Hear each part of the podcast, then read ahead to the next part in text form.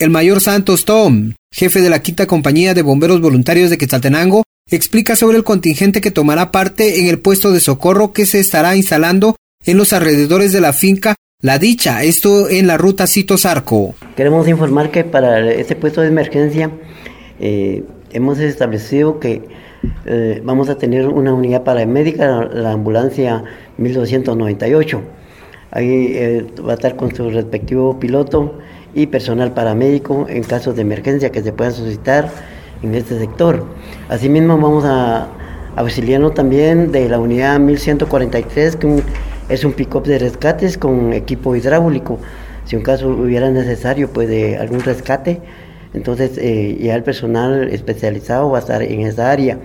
También vamos a utilizar la unidad 1144, un pick-up, para eh, el traslado del personal que va a estar cubriendo esta emergencia.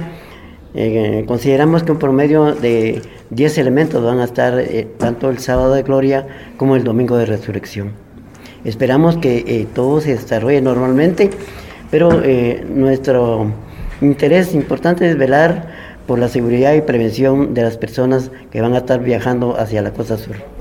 El puesto estará instalado desde el jueves y los bomberos estarán en apresto para apoyar a quien lo necesite. Además, aseguraron que contarán con elementos necesarios para mantener presencia en la ciudad de Quetzaltenango. La noticia siempre antes por sucesos de Stereo 100, Henry Popá.